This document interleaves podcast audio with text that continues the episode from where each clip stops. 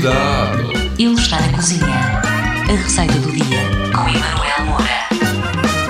Olá malta, como é que é? Eu hoje estou muito cuti-cuti. Sabe o que é que isso quer dizer? Quer dizer que hoje estou-me a sentir muito inspirado. Vamos inspirar todos, vá, vá, vá, toda a gente. Ah, ora bem, este é o Cuidado que ele está na cozinha. Eu sou o Emanuel Moura. Hoje vou ensinar-lhe a fazer sapateira recheada. pois é, já ia, não é?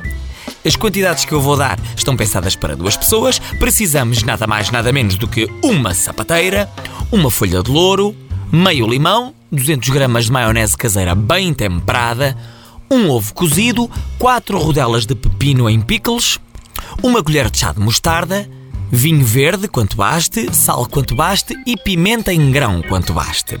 Vamos então à preparação.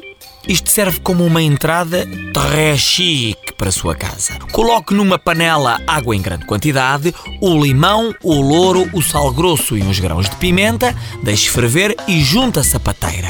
Deixe cozer durante cerca de 25 minutos, conforme o tamanho. Depois de cozida, retire a sapateira e deixe arrefecer. Para o recheio, abra a carapaça, retire um saquinho de areia preto que está junto à boca e de seguida retire para uma tigela tudo o que houver comestível dentro da carapaça. Acrescente a maionese, o ovo picado e os pepinos estes também picados, a mostarda e um pouco de vinho verde. Misture tudo muito bem até obter aquela massa bem homogénea e bem cheirosa.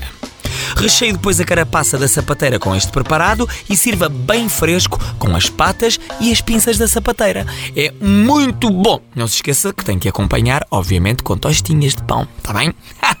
Para voltar a ouvir esta e mais receitas, tem que ir ao podcast da sua rádio. Está lá tudo, tudo, tudo no site. Eu hei de voltar depois para mais uma receita muito boa. Portem-se bem, malta de trabalho. Tchau! Cuidado! Ele está na cozinha. Receita do Dia com Emanuel Moura.